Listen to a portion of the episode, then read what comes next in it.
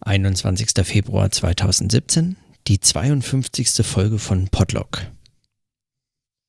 Heute habe ich eigentlich nur auch wieder nur einen Ausblick auf eine Notiz und zwar möchte ich ähm, nur festhalten, dass ich angefangen habe, in äh, geistige und körperliche Arbeit reinzulesen. Ein Buch von Alfred Sohn-Rethel. Geistige und körperliche Arbeit zur Theorie der gesellschaftlichen Synthesis. Das ist sein Hauptwerk und das ist ähm, in einer zweiten Auflage erschienen mit einem veränderten Anhang. Das ist ganz interessant zu lesen. Auch da habe ich schon ein bisschen reingelesen, weil er dort äh, so ein paar Kritiken aufgreift, die ihm kamen, äh, die ihm gemacht wurden auf die erste Auflage oder die erste Veröffentlichung seiner Überlegung. Und er spricht auch so ein bisschen äh, über die Differenz zwischen seiner, seinen Überlegungen und denen von Marx oder Marxens, wie er immer schreibt. Ähm er unterscheidet nämlich da die Marxische Kritik der Theorie der Kritik der Ökonomie und seine Kritik des Intellekts. Und damit meint er ähm, die Theorie des Verhältnisses, also der Scheidung beziehungsweise der Einheit von intellektueller und manueller Arbeit. So, und ohne dass ich äh, schon viel wüsste, was äh, dort drin steht, weil ich äh, noch recht äh, frisch erst so 50 Seiten oder so reingelesen habe, ähm, muss ich sagen, dass mich das, äh, dass mich das äh, sehr fasziniert. Also es ist eine sehr kant kantianische, weiß nicht, kann man das so sagen, eine kantianische Art, ähm, Marx zu lesen.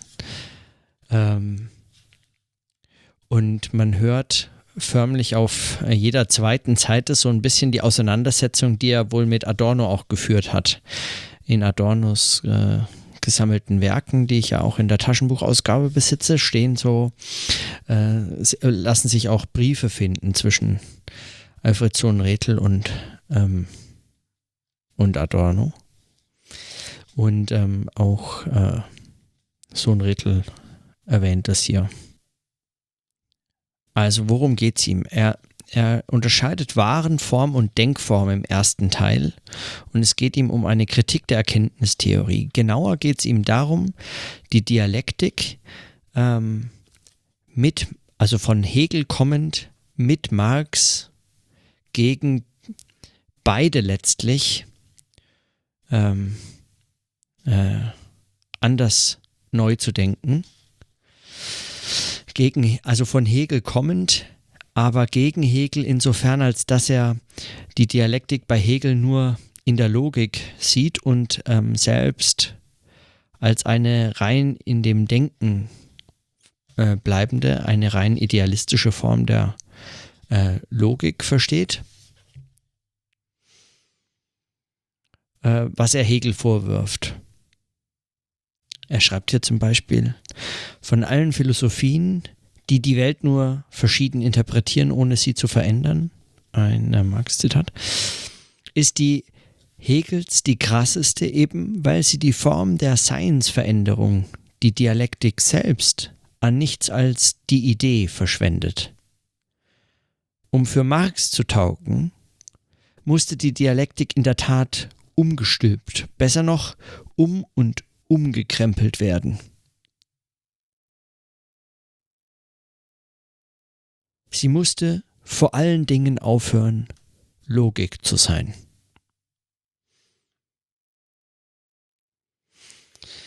Und dann geht es um das Verhältnis von Natur und, ähm, und Denken, aber besonders mit dem, mit dem Blick auf die auf die Gesellschaft. Also mir scheint hier, dass er sowas wie ein, äh, wie sozusagen ein marxistisch-pragmatische äh, Wendung hier stark machen möchte, und zwar für die Dialektik oder Dialektik eben in dieser Pragma pragmatischen Perspektive. Also das ist jetzt nur mein, meine Lektüre von den ersten 50 Seiten oder so. Weiter habe ich wirklich noch nicht. Ich habe noch mal in den Anhang reingeguckt, aber nur ganz äh, kurz. Ähm, Also so eine Art pragmatische Wende äh, oder pragmatische Neudeutung. Also es geht ihm um Arbeit und, äh, und zwar eben ähm, die Handarbeit und die äh, Geistesarbeit und diese Unterscheidung. Er spricht hier von einem Erkenntnisproblem. Und zwar, damit richtet er sich auch gegen Marx, schreibt er, die Natur erscheint als, also als eine durch die Produktionspraxis immer schon verdaute Materie in der Geschichte enthalten. Die dabei erforderliche Naturerkenntnis und Wissenschaft wird entsprechend von Marx mit einem Anschein von Selbstverständlichkeit behandelt, sofern ihrer überhaupt gesondert Erwähnung geschieht. Daraus ein Erkenntnisproblem zu machen, kann der Kantschen Art, äh, nach der Kantschen Art scheint sich gar keine Gelegenheit zu bieten. Und doch stellt es sich. Und etwas äh, weiter schreibt er dann, stellt sich ein theoretisches Erkenntnisproblem durch die historische Tatsache, dass die Formen der Naturerkenntnis sich von der manuellen Produktionspraxis lösen, sich dieser gegenüber verselbstständigen und also offenkundig aus anderen Quellen als denen der Handarbeit fließen. Was für Quellen können äh, das sein können, ist in keiner Weise ersichtlich, es sei denn, man teile den Glauben der überlieferten Erkenntnistheorie in ein ursprüngliches, dem Menschen innewohnendes Verstandesvermögen. Und dann, und da äh, sagen, da ist man dann ganz dicht bei dem, was er so als These mitbringt, äh, die er dann äh, etwas später dann äh, nochmal äh, anders formuliert. Nämlich, es ergibt sich also, dass das Erkenntnisproblem in Kantscher Formulierung sich auf dem von Hegel induzierten Boden des Geschichtsmaterialismus stellt. Nicht Kant oder Hegel sozusagen, sondern Kant im Rahmen Hegels. In Wahrheit handelt es sich weder um den einen noch um den anderen, sondern um die Erscheinungsweisen der Geistarbeit in ihrer Scheidung von der Handarbeit als geschichtsmaterialistisches Teilproblem. Es geht ihm also genau um diese Unterscheidung und zwar äh, diese Gescheidung als geschichtsmaterialistisches Teilproblem. Also als immer historisch und als damit immer äh, ähm, gesellschaftlich. Ähm, und diese Unterscheidung zwischen naturwissenschaftlicher Erkenntnis und, ähm, und ähm,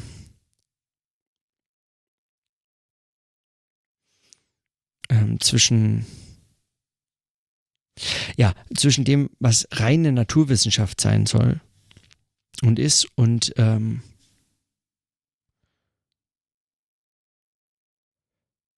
und der Unterscheidung von der, ja, von der proletarischen Handarbeit, wie er das hier nennt.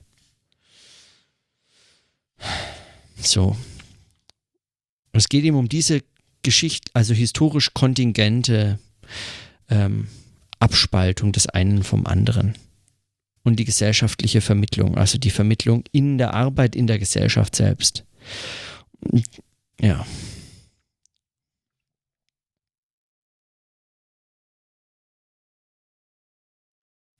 Und er kommt dann auf die Abstraktionen zu sprechen und versucht Denkabstraktion oder Realabstraktion zu unterscheiden.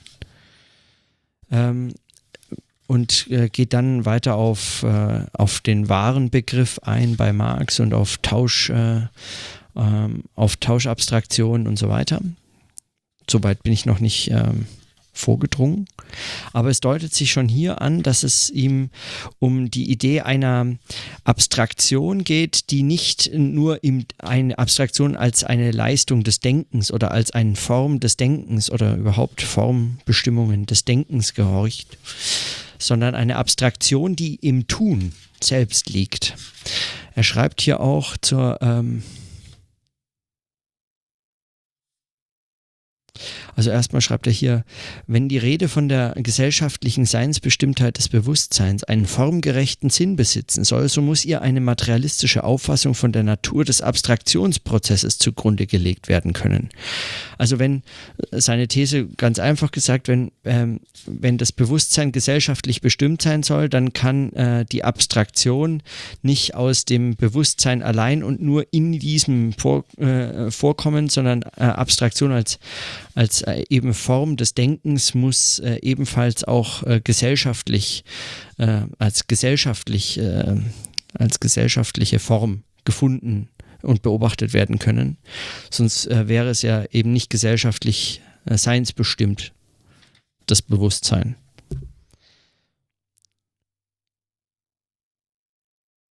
Und er schreibt hier diese Opposition nochmal auf den Punkt gebracht. Für die gesamte theoretische Denktradition steht es fest, dass Abstraktion die eigentliche Tätigkeit und das ausschließliche Privileg des Denkens ist. Von Abstraktion in einem anderen Sinne denn als Denkabstraktion zu sprechen, gilt als unzulässig, es sei denn, man gebraucht das Wort bloß in metaphorischem Sinne.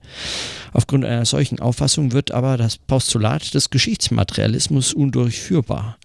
Wenn das Verfahren der Bewusstseinsbildung, nämlich Abstraktion, ausschließlich Sache des Bewusstseins selber ist, dann bleibt zwischen der Bewusstseinsform einerseits und seiner angeblichen Seinsbestimmtheit andererseits eine Kluft Zukunft, die der historische Materialist im Prinzip in Abrede stellt, von deren Überbrückung er aber in concreto keine zureichende Rechenschaft geben kann.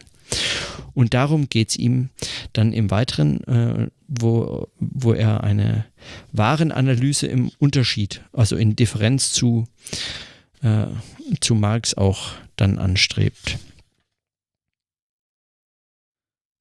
Und die Wertabstrakt, also äh, er geht dann um äh, über, es geht dann ihm auf äh, um Abstraktion und wie die entsteht und schließt da an Marx an und äh, referiert so ein bisschen äh, so ein paar Überlegungen aus ähm, aus dem äh, vierten Kapitel, glaube ich, vom Kapital. Ich, puh, ähm, keine Ahnung, egal. Ähm, das, er schreibt dann hier, das Wesen der wahren Abstraktion aber ist, also wahren Abstraktion ein Wort, ähm, nicht der wahren Abstraktion, sondern der wahren Abstraktion, aber ist, dass sie nicht denkerzeugt ist. Dieses Wesen der wahren Abstraktion ist nicht denkerzeugt, ihren Ursprung nicht im Denken oder äh, im Denken der Menschen hat, sondern in ihrem Tun. Und dennoch gibt das ihrem Begriff keine bloße metaphorische Bedeutung. Sie ist Abstraktion im scharfen wörtlichen Sinne. Der ökonomische Wertbegriff, der aus ihr resultiert, ist gekennzeichnet durch vollkommene Qualitätslosigkeit und rein quantitative Differenzierbarkeit und durch Anwendbarkeit auf jedwede Art von Waren und von Dienstleistungen, welche auf einem Markt auftreten mögen.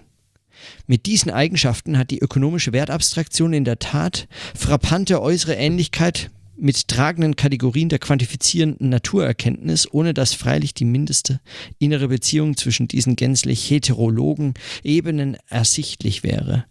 Während die Begriffe der Naturerkenntnis Denkabstraktionen sind, ist der ökonomische Wertbegriff eine Realabstraktion. Er existiert zwar nirgends anders als im menschlichen Denken, er entspringt aber nicht aus dem Denken.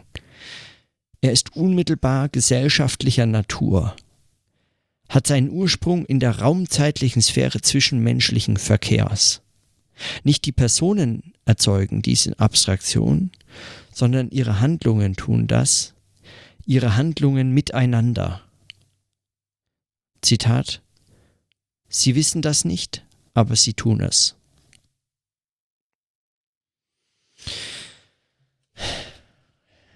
Und daran äh, knüpft sich dann, äh, knüpfen sich dann seine weiteren Überlegungen an.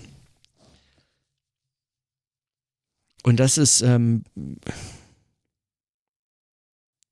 und das ist wirklich äh, ganz, äh, ganz, ganz spannend.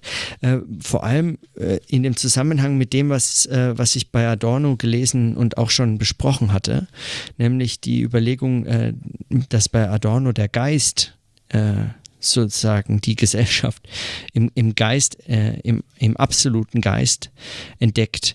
Adorno mit Marx die äh, Gesellschaft. Das heißt, Adorno liest sozusagen Hegel und Marx und, und, und, ähm, ja, und ich weiß gar nicht, wen er da in was äh, zurückbiegt, aber es ist auf jeden Fall, ähm, also vermutlich Marx zurück in Hegel. Ja, also er beginnt bei Hegel und endet dann letztlich auch wieder bei Hegel.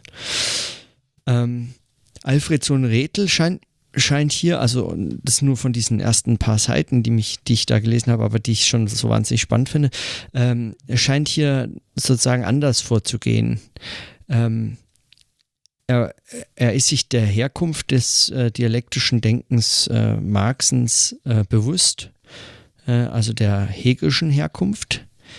Er ähm, äh, denkt es aber im Zusammenhang mit äh, dem Kantschen Erkenntnisproblem aus der Kritik der reinen Vernunft und, äh, und fasst es streng pragmatisch soziologisch eigentlich. Also als eine Handlung, als ein, als ein, eine, also Abstraktion als ein Ergebnis von Handlung, ähm, das er hier Realabstraktion nennt. Und dieses erlaubt ihm letztlich eigentlich äh, so eine Art ähm, marxistisch informierte äh, äh, marxistisch informierte, inwiefern es dialektisch ist, weiß ich noch gar nicht, weil das scheint hier noch gar nicht so her hervor. Ähm, es, es geht noch einfach zu, zu, an der Stelle noch zu wenig um Vermittlung, aber es ist, es, ähm, es ist sozusagen eine äh, marxistische, äh, sagen wir marxistische, äh, marxistisch äh, medienlogische, äh, eigentlich ist es medienlogische, weiß ich nicht, ja. ähm, Reformulierung dieses, äh, dieses, dieser, dieses unüberbrückbaren Kantschen Erkenntnisproblems, dieser Kluft zwischen dem Ding an sich und und dem erkennenden Denken und dem Denken überhaupt. Und, ähm, und er löst es eben nicht mit einem dialektischen Begriff des Denkens, sondern er löst es über diesen Begriff der Abstraktion.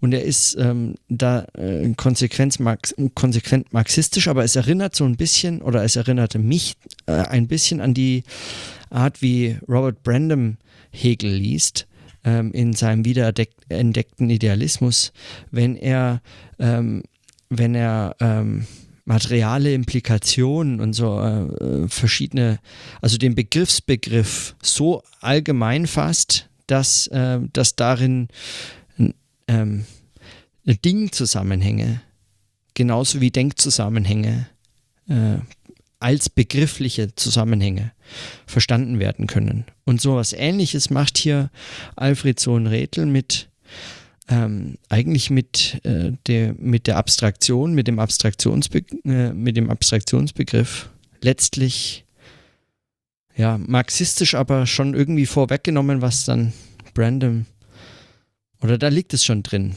Also ich weiß, dass Brandon nicht Alfred Sohn Rethel zitiert hat, aber ähm, aber das wäre mal interessant gewesen, das so ein bisschen miteinander zu vergleichen. Also, wie das weitergeht, weiß ich nicht, aber mir scheint das, ähm, also das hat mich heute so ein bisschen über, also es hat mich heute tatsächlich ein bisschen überrascht, wie, äh, wie sehr das, wie sehr das nochmal so eine soziologische, ähm,